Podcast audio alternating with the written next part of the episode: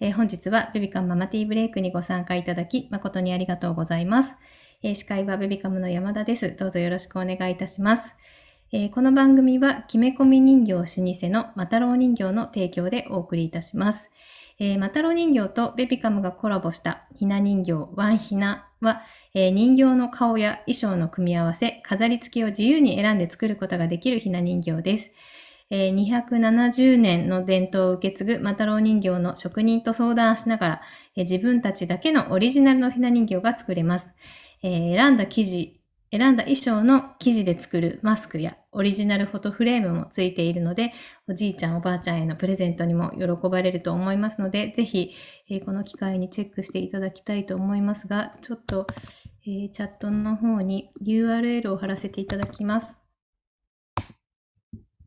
はい、えっ、と、こちらが、えっ、と、ワンひなの URL になりますので、ぜひこちらから、これからひな人形を買いますという方は、ぜひチェックしていただきたいなと思います。よろしくお願いいたします。はい。えーこの番組は妊婦さんやママたちが1日1回15分休憩するための番組です。えー皆様お飲み物ご用意いただいておりますでしょうか、えーまずはね、グッディの掛け声で乾杯したいと思いますので、えーできる方はぜひぜひカメラをオンにしていただいて、えー一緒にグッディを言ってください。はい。では、いきます。はい。では、グッディあ、ありがとうございます。しずきさん、ありがとうございます。うんあ、ゆかさんもありがとうございます。ゆみさんもありがとうございます。あかわいい。ありがとうございます。嬉しい。はい。あ、今そして、渡辺さんあれですね、あの、ミュートになっております。はい、よろしくお願いいたします。はい、よろしくお願いいたします。はい、えーでは、えー改めまして、えー本日のゲストをご紹介したいと思います。先ほどは失礼いたしました。お名前を間違えてずごめんなさい。なんで何を勘違いしたんでしょうか。大変失礼いたしました。はい、えー夫婦コミュニケーション代表の、えー渡辺香奈さんに来ていただいております。どうぞよろしくお願いいたします。よろしくお願いいたしおます。願いいたします。まずは、えー自己紹介からお願いいたします。はい、えー皆さん、改めまして、こんにちは。本日は、えー貴重なお時間をいただきまして、本当にありがとうございます。えー簡単に自己紹介をさせていただきたいと思います。え私はですね、夫婦コミュニケーション協会代表であり、異性間コミュニケーション協会のトップ認定講師として、え活動をしております。で、あの、講師業の他にですね、あの、雑貨屋の経営もやっておりましてですね、今現在5歳の娘のお母さんをしております。と、あと8歳年上の夫ですね。と、うん3人で、はい、えー生活をしているんですけれども、えーまあ、不妊治療をきっかけにですね、えーまあ、夫婦関係が悪化してしまいまして、まあ、離婚というこう2文字が頭によぎるほど、あの夫婦関係にこう亀裂が入っていた時があったんですけれども、まあ、そこからですね、コミュニケーションを見直したことによって、えー夫婦関係がですね、劇的に改善していきまして、まあ、現在ですね、えー8歳年上の夫とは家事と育児ですね、もうすべて、えー完全分担をとっておりまして、もう、すごい。はい、あの本当に私がいなかったとしても、うんあのまあ、もちろん家にいたとしてもですね、うん夫が朝保育園の送り迎えのし支度をし朝食を作り、えー登園グッズを用意しっていううん形、もうほぼほぼ全てあの一人で夫ができるような状態にもなっているんですね。はい。で、最初からそうだったわけじゃなくて、だんだんなっていった。はい、そうですね。うん。はい。うん。で、まあ、あの、そういった現状があるので、まあ、本当に今好きな仕事でですね、まあ、好きな方たちに囲まれながら、あの、自分のキャリアを諦めることなく、あの、全国各地を、えー飛び回っているという形です。はい。いやー、今日はすごいですね。お願いいたします。す。話は大変興味深いと思います。はい。ぜひね、なので皆さんも何かあれば、チャットの方に入れていただければなと思います。くお願いします。はい。でね、ちょっと今日記事の方のタイトル、あの、が、えっ、と、なぜ夫はいつまでもスマホを触ってるのかっていうことでね、ちょっとテーマで書かせていただいたら、もうちょっと昨日も同じテーマ、まあテーマがちょっと似てたんですけれども、あの、この発表する前にずっとスマホを触ってるんですみたいなのが コメントに入ったりしてました。なのでね、結構これ皆さんあるあるなのかなと思ってるんですけど、ね、これがなんとね、男女間でストレス発散方法の違いがあるからということでね、お打ち合わせの時にちょっとお聞きして、すごい興味深いなと思って聞いておりました。ので、ちょっとね、そのお話をしていただければと思います。よろしくお願いいたします。よろしくお願いいたします。はい。では、早速お願いいたします。はい。では、えーと、皆さん、本日はよろしくお願いいたします。えー、で、分かりやすいようにですね、私、今日資料を用意させていただきましたので、えー、画面共有をしてですね、資料とともにお話を進めさせていただきたいと思います。はい、よろしくお願いいたします。はい、こちら皆さん見えておりますでしょうか？もし見えていたらですね、チャット欄の方に見えてますっていうことで、あのコメント等入れていただけたら嬉しいです。いいでしょうかね。見えてます入ってます。はい、ありがとうございます。嬉しいです。はい。では、えっ、ー、と、本日ですね、なぜ夫はスマホばかり見ているのかということでお話を進めさせていただきたいと思うんですけれども、えー、先ほどね、山田さんからもお話があったように、うんここで悩まれているというご夫婦の方が今めちゃくちゃ多いんですね。うんうん、私自身もですね、あの個別で、えー、まあ、受講生さんという形でですね、えー、パートナーシップで悩まれている方たちを対応させていただくと、必ず出てくるのが、夫が私の話聞いてくれません。じゃあ何やってますかっていうと、スマホばっかり見てます。新聞ぼーっと見てますとかテレビをずっと見ていて子供がギャーって泣いてるのに、もうほぼほぼはなんかこう無視してるのかあの察していないのかわからない状態なんですよね。これどうしたらいいでしょうかってもう本当イライラするんですっていう方がたくさんいらっしゃってですね、あの実際に私自身もあのちって思いながら 子育てをしていたというところがありましたので今日ね皆さんのあの少しでもお役に立てればと思います。してですね、こちらのタイトルでお話を進めさせていただきたいと思います。はい。はい。では、なぜ夫はですね、スマホばかり見ているのかっていうことなんですけれども、ここにはですね、明確な、実は言うと理由があります。うん、上手上手。あ、あ、ちょっと皆さんの音声入れてもさせていただきます。はい、はいどうぞ。はい、ありがとうございます。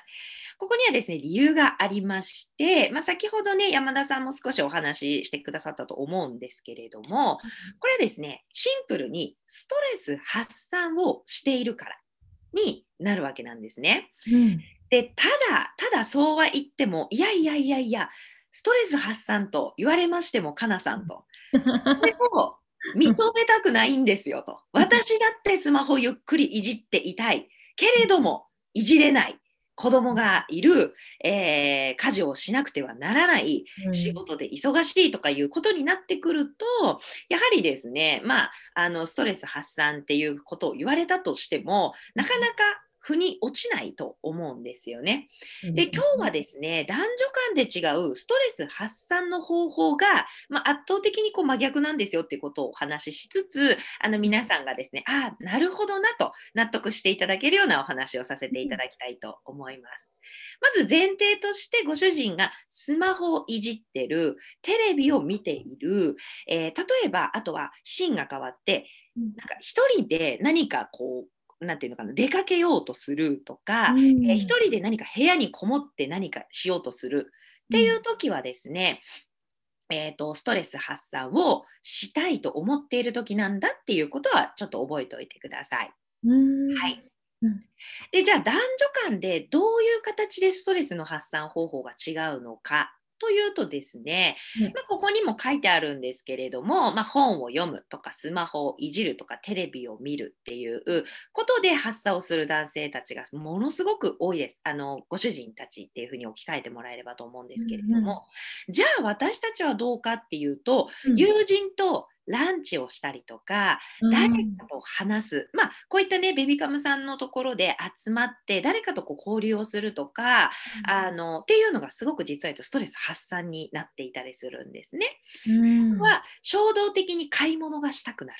なんかちょっと思いっきり買い物行きたいとか、なんか今日無償に誰かと話したいみたいな時っていうのは、ストレスが溜まっているサインだと思っていただけるといいと思います。はい。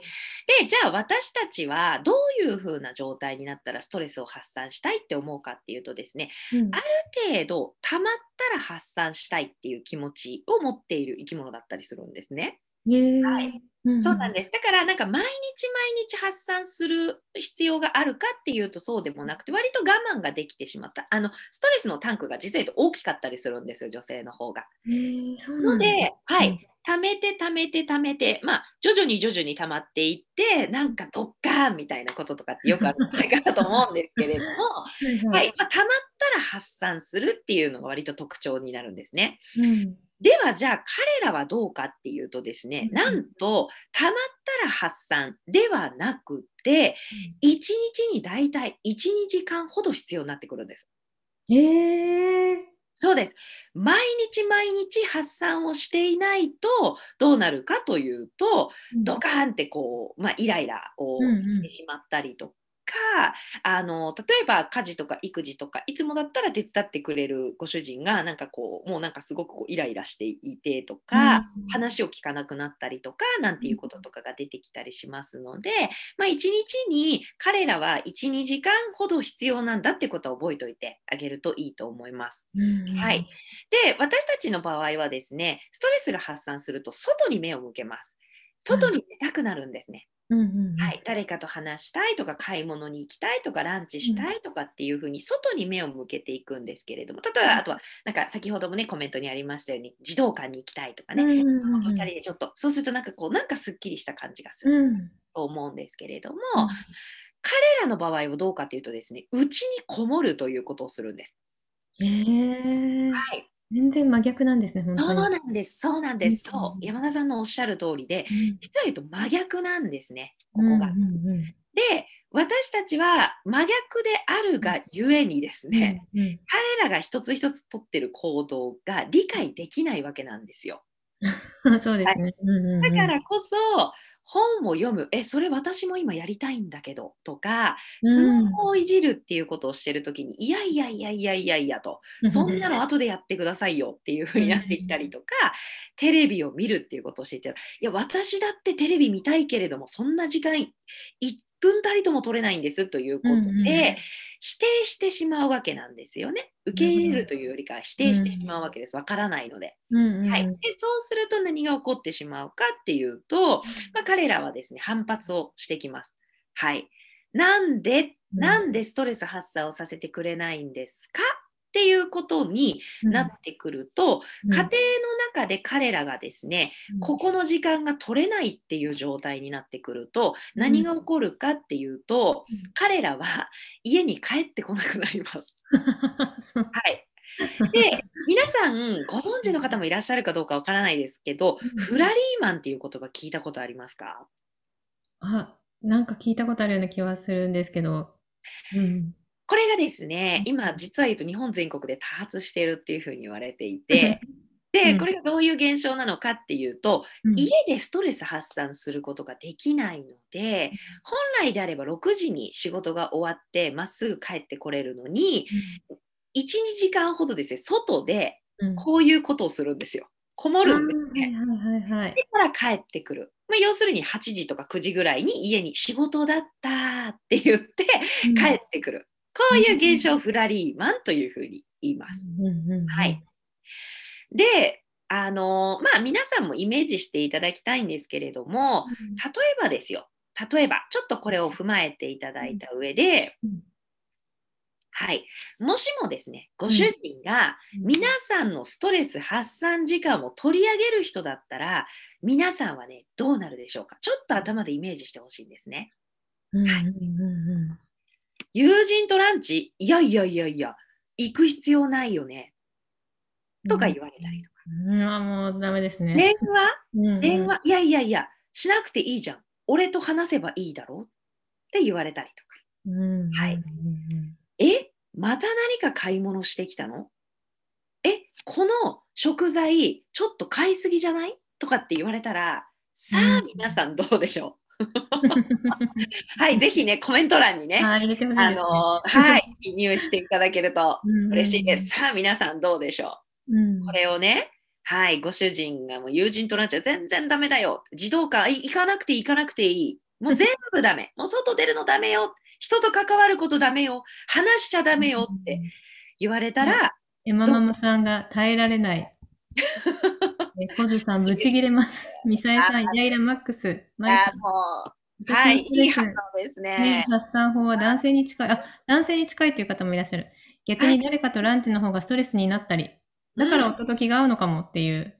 そういうパターンもあります。そういうパターンもある。うんうんうん。うん。サルさんも食材買いすぎじゃない？高くない？って普段からめっちゃ言われてイライラしてます。家を出ます。もらはいが言われてるイメージしただけでイライラする。あ、みゆきさんが山田さんのああダメですねがリアルでしたっていう。そうですね。ゆうさんも黙って出かけますね。かのさん切れますという。はい、皆さん、素晴らしい本音が。そういうことなんですよね。うん。もうイラッとするし、切れる、切りたくもなるし、もうありえないし、もうこれってモラハラですよね。みたいな、うんうん黙って出かけるわ、私という状態になっていってしまうわけなんですよ。うんはい。まあ、要するにですね、うん。まあ、皆さん自身が不機嫌になってしまったりとか、ご主人のこと嫌いになってしまったりとか、もうそもそもが家にいること自体が嫌になってしまうわけですよね。うんうんうんうん。はい。なので彼らにとっても全く一緒で例えばスマホをいじるとかうん。テレビを見ているとか、うん。本を読んでいるっていうのはあれ何かこうやってる風に見えてるだけなんですけど実はぼーっとしてるんですね。ぼーっとしてうん。ストレスを発散するっていうこと。今日の嫌だったことを忘れるっていう作業を実は言うとしてるんですよ。うんはい、なのでその時間を家庭の中であのいいんだよってそういうところをしていいよっていうふうに認めてあげるようにすると、はい、ご主人は不機嫌ではなくなりますし、うん。皆さんのことも好きになっていきますしお家にいるのが大好きになっていくうん。わけなんですね。うんうんうん。はい、でただただです。うん。そうは言っても、うんはい、このベビカムさんのね、あのー参加者の皆さん、お子さんまだ小さい方が圧倒的に多いと思いますのでね。うん。どうしても手を借りたい時ってあると思うんですよ。うん。で、私だってちょっとぐらい休みたいのよっていうふうに力を貸してほしい時ってあると思うんですね。そういう時には、ぜひね、これをちょっと意識してみてください。後でスマホ見てもいいから、うん。今はこれを手伝ってほしいんだけど、手伝ってくれないかっていうことをコうん。ミュニケーションで取ってあげてほしいんです。うん。要するにですね、私はあなたのストレス発散時間を奪わない人ですよというメッセージを踏まえたコミュニケーションを取っていくっていうことがすごく重要です。うん。はい。頭ごなしにもスマホ後にして。とかね、うん それやってる暇あるんだったら子供のおむつ変えてとかね、ついつい言いがちなんですけれども、これをやってしまうとご主人が家に帰ってこなくなるという現象が起こってしまうかもしれません。なので、あなたのその時間は私も大切にしたいと思っている。けれども、今はあの私がすごくいっぱいいっぱいになってるから、これを手伝ってくれるとすごく助かるよっていうメッセージをコミュニケーションに交わしていただけるといいと思います。うんなるほど。はい。ね、ちょっと付け加えるだけなのでね。そうなんですそうなんですねできますねはいうんうんうんそうなんですよね。うんはい。というような形でですね、えー今日の、はいえーなぜ夫はスマホを見ているのかということをですね、簡単にちょっとお話ししてきましたが、皆さんいかがでしたでしょうか？はい。で、今日ですね、うんちょっと、えー私の方からですね、ご案内がありまして、まあ、今ちょっとお伝えしたようにですね、まあ、コミュニケーションの取り方次第なんですね。うんうんパートナーシップ、夫婦関係も、例えば皆さんがこれから職場に復帰された時にも、職場の人間関係っていうものも出てきたりとかすると思うんですけれども、うん。あとまあ、えー、と今ね、目の前で向き合っているお子さんっていうところに関してもですね、人間関係の悩みはですね、コミュニケーションの取り方を変えることで9割方解決するというふうに私は思っているんですね。うんうんうん。はい。で、今日は、まあ、皆さんにですね、プレゼントがありましてですね、あのまず今日大前提としてあの私たちと夫っていうのは大きく違いがあるんだよっていうことをお話ししたと思います。で、うんここを踏まえた、えー、と関わり合い方がよくわかるようになる夫の性質が丸分かりなですね、うん性質チェックリストっていうものをプレゼントさせていただきたいと思います。はい、はい。で、えー、とこちらがですね、えー、と私が、えー、と日頃発信しております、えー、と LINE 公式の方に登録をしていただければ、えー、とそちらの方からですね、うん。はい、えー、とこちらの、えーチェックリストを無料であのダウンロードすることができますので、ぜひですね、お手に取っていただけたらと思います。はい。はい。今ね、あの、チャットの方に、えっ、と、LINE 登録できる URL を貼っておりますので、はいひ、こちらからご登録いただければと思います。はい、よろしくお願いいたします。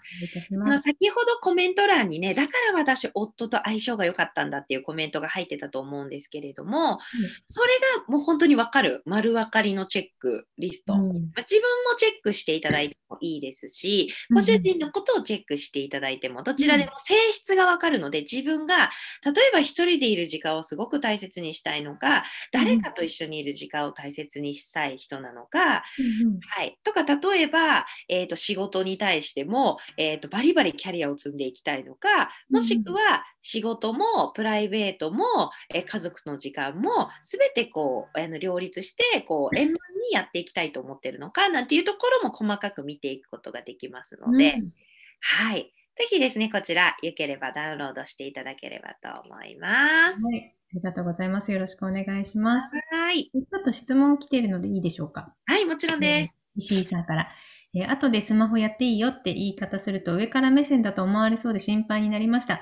どんな言い回しで言ったらいいか具体的なセリフを教えてくださいという。うんうんはい、いいですね、いいですね。うんこの時にすごく大事なのが、うんえっ、と、後でスマホをやってもらえないかなっていう形で疑問形式にして返すっていうのが、あえっとですね、上から目線に聞こえないポイントなんですね。うんうんうんうんはい。今私ちょっとここ忙しいし、ちょっと子供もなんかあのスマホいじってるといじっちゃうから、うん。後でやってもらえないかなっていうような疑問形ですね。うんこれは、を後でやっていいよっていうと、やっぱりちょっとああ、そっか。はい、言い切り型だ。だと、あの結構上からなように感じちゃうんですけれども、うん。疑問形で、うん。はい、あの質問するような感じでコミュニケーションを取っていただい。ていいかとあ思います。りがとうございます。で、今、え LINE 登録したのですが、キーワード入力してもプレゼント送られてきませんはい、嬉しいです。ありがとうございます。えっ、と、登録してくださった皆さん。えっとですね、実は言うと私、あの、えっ、と、登録していただいた後に、あなたらしさっていうキーワードを送っていただいて、その後に、あなたらしさというキーワードを送ってくださった方にですね、手動で返しているんですね。そうだそうです、皆さん。あのメッセージを添えてあの手動で返させていただいておりますので、うんもうしばらくお待ちいただければとそうですね。はい。はい、こういうところちょっとアナログなんで申し訳ない。はい。手動で。はい手動ではい。よかったです。わかりましたというおっしゃってます。で、ゆうさんが、えスマホやテレビなど見ながらでも家事、育児はできる私。見ながらと子供よりも一番集中して止まってます。これは自分のところにこもってるってこと？っていう、何かをしながらっていうことですね。えうんうんね、これはですね、女性特有のね、すごくいいスキルで、うんマルチタスクだっていうふうに捉えてもらえるといいと思います。うん。はい、マルチタスクにこうなんかスマホとかテレビ見ながらこう家事とか育児とかっていうの同時進行に結構こうできたりしているっていうところで、うん。あの何かこう発散するというよりかこれマルチタスクで結構割と何でも同時にこなせてしまうっていう能力なんですね私たち女性も。はい、これ逆で彼らってどういう感じになるかっていうと彼らはですねシングルタスクって言われてるので、一つのことを一つしか集中できなかったり。うん。なるほど。そのが辺の違いがあるってことですね。うんうんそうですね。うん。なので、こもってるっていうよりかは、これはマルチタスクであるっていう形で捉えてもらえるといいと思います。ははいい。えー、ちかさん。え5年間いつも寝かしつけとか忙しい時にしれっと自室へこもりに行って、5年間毎日イライラしてました。おうそのまま、えー、と寝てしまいますし。でも今日からはストレスだいぶ軽減できそうです。ありがとうございました。ということでありがとうございます。いや、これね、ちかさん、私もめちゃくちゃわかります。うん私もですね、あの夫にですね、娘が生まれたばかりの頃に、もう本当に初めての子育てでもう、寝る時間もないしどこで手を抜いたらいいかわからないしっていう状態でも私の夫はですねあのちょっと泣き声うるさくって寝れないから一人で寝ていいって言って部屋を移されちゃったことがあったんですよ。に私は全くこういうこと知りませんでしたので、うんムキーッとなって うんうんなんてことだみたいな感じでですねそこで結構バチバチしていたっていうこともありましたので、はい素晴らしいですね尊重してあげるといいと思います。うん、うんうん。あ、なるほど。ウェッキーさんが、休みの日は2時間どころか子供を見ながらス、えっと、スマホずっといじってます。はいめちゃくちゃストレスが溜まってるんですかねって、その時間によって。ですね可能性としてあるかもしれないですし、うんあとはやっぱりあの皆さんも経験あると思うんですけれども、うんうんスマホ見てると時間ってあっという間に過ぎませんか？あそうですね。うんうんうん。のであのやっぱりこうそのまあ通常12時間あればいいところをこううん無意識なうちにやっぱりこうねネットサーフィンこうしちゃいますねあー見てると。うんうんなのでなんかこう3時間とか4時間とか経っちゃってるんじゃないかなっていうふうに思いますね。でも取らせてあげてるっていう多分状態だと思いますね、その1、2時間。でさほどそんなにストレスは溜まってないんじゃないかなとは思いますよ。うんはい。ありがとうございます。で、トムさんが、業務方の夫は、最近スマホ触る時間も少なくなってきたと気づきました。うん家事、育児頑張ってくれてるので、スマホタイムを作ってあげますという。あ素晴らしい。すごいですね、トムさん。トムさんあのこれスマホじゃなかったとしてもあの、うんうん多くの方スマホ多いですけど、あの本を読むとかあの一人の本当にぼーっとする時間だからゆっくりお風呂入るぼーっとできるはいはい時間を、うんと取らせてあげるだけでも OK です。なるほど。あとなんか趣味がある男性とかだったら例えばうん魚釣りとか、あースポはいはいーツとかっていう、そういうところでなんかこう集中させてあげるっていう、うんあのことをの時間を取ってあげてもいいと思います。うん。そういう形でも OK です。うんはい。ありがとうございます。ね、ちょっとお時間がいだいぶ過ぎてしまっているのですが、あの、ちょっとね、一個、えーっとですね、はい。あれ、えーっと、前に来てた質問で、あ、えーっと、先ほどのスマホを見てる、あの、旦那さんに伝える言葉で、えーっと、言葉のところだと思うんですけど、えーっと、今やってほしくても、後でって言われてしまうっていう方がいらっしゃいまして、うんうんうんうん。この場合の言い方みたいなのってありますか？これはどうしてご主人が後でって言ってるか、何によるのか。この状況にもよるんじゃないかなと思うんですよね。なるほど。はい。舞さん、もしよろしければ。うん。ね、あ、アイ iPhone さん、朝まで麻雀するのはストレス発散ですかっていう。これはそうですね。麻雀が好きなんでしょうね、ご主人。はい。まあ、ストレス発散の要素ももちろん含まれてると思いますし、うんまあ、あの iPhone さんが許せるので、あのそこをね、あのあの許せるのであれば尊重してあげてもいいんじゃないかなとは思いますけどね。はい。りがとうございます。先ほどの後ではね、スマホを触っていて、後でっていうことらしいんですけど。なるほどですね。うんはい。まあでもこれ繰り返し伝えていくしかないかなとは思いますね。うんうんうんうん。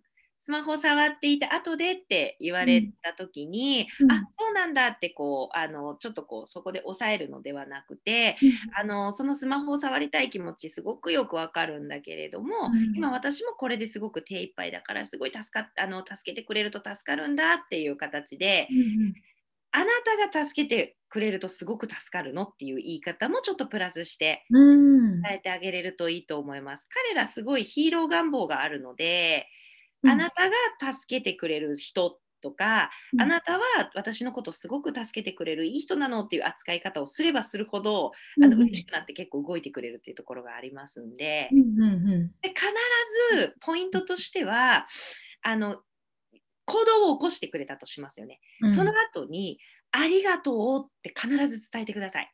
うんやってもらって当たり前になっちゃうと、うんえーとですね、まあ、例えば後でって言われるようになったりとか、例えばですよ。。うんとか、もうそもそも話を聞かなくなってきてしまったりしますので、ので、あのリアクションをした後に行動を実際に起こしてくれたら、えー、と必ず、えーと「ありがとう」ってすごく助かったよっていう一言でいいので、それを伝えてあげると次につながってきます。うん。はい。ありがとうございます。あ 先ほどの、えっ、と、麻雀の件ですね。許せません。かっこ笑い。いないことでワンオペになるのでっていう。そうですね。これは、ご主人と話し合いをするじゃないかなと思いますね。はい。で、ただこの時に、麻雀やんないでよっていうような感じの攻める口調で言うと、相手は絶対聞き入れてくれませんので、あなたが麻雀したいっていう気持ちもわかる。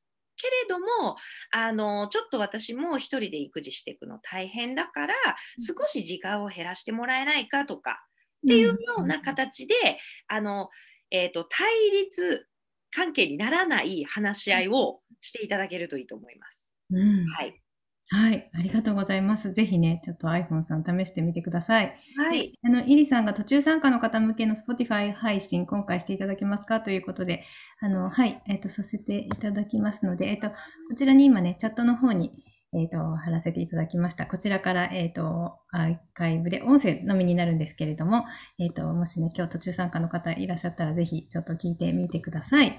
はい。あっという間にお時間になってしまいました。ちょっとね、たくさん他にもご質問来てたんですけども、ちょっとお時間の関係で今日はここまでにしたいと思います。はい。えー、では、えー、今日も皆さんリフレッシュしていただけましたでしょうか、えー、明日もぜひリフレッシュしに遊びに来ていただきたいと思います。はい。えっ、と、明日は、えっ、と、明日のゲストはですね、えっ、と、ショコラティエの、えチョコチョコレイコさんに来ていただいて、チョコ瞑想っていうのをやりたいと思っております。ぜひね、参加される方、カカオ70%以上のチョコをご用意してお集まりいただきたいと思います。まあ、ない場合は70%以下でも大丈夫だそうですが、70%以上の方が、あの、より効果的ということだったので、ぜひ、えっ、ー、と、また、えっ、ー、と、明日、カカオ70%以上のチョコをご用意してご参加いただけると嬉しいです。はい。では、えっ、ー、と、この辺で終了したいと思います。あいろいろ皆さん入れてくださっている。あ、嬉しい。めっちゃリフレッシュできました。嬉しいですね、うん。ありがとうございます。みごさん、お話とてもわかりやすかったです。ありがとうございました。ありがとうございます。うん、えー、かのさん、これからも子育て頑張れそうです。ありがとうございます。あ頑張ってください。頑張りましょうね。お互い、うん、ですね。リフレッシュできました。ありがとうございましたなどね、たくさんいただいております。皆さんありがとうございます。ありがとうございます。ゆうさんがチャットで話すのでもすっきりしましたっておっしゃってくださって嬉しい。よかった。ありがとうございます。では、えー、忙しい毎日に心地よい刺激と発見を、えー、明日も午後3時からみんなでティータイムしたいと思います。ぜひチョコをご持参の上 お集まりいただきたいと思います。はい。では本日もありがとうございました。ベビカンママティーブレイクでした。ありがとうございます。ありがとうございました。はいはいさん、リリさん、リアさん、ありがとうございます。言ってくれてる。ありがとうございます。あ、ゆうさん。ベビカムのこの時間がストレス発散になりますね。ありがとうございました。ありがとうございます。あ、まめつけさんもありがとうございます。では失礼いたします。あ、ゆうさんもありがとうございました。すごい。みゆきさんもありがとうございます。いや、幸せですね。幸せですね。はい。ありがとうございます。皆さん。ありがとうございます。失礼いたします。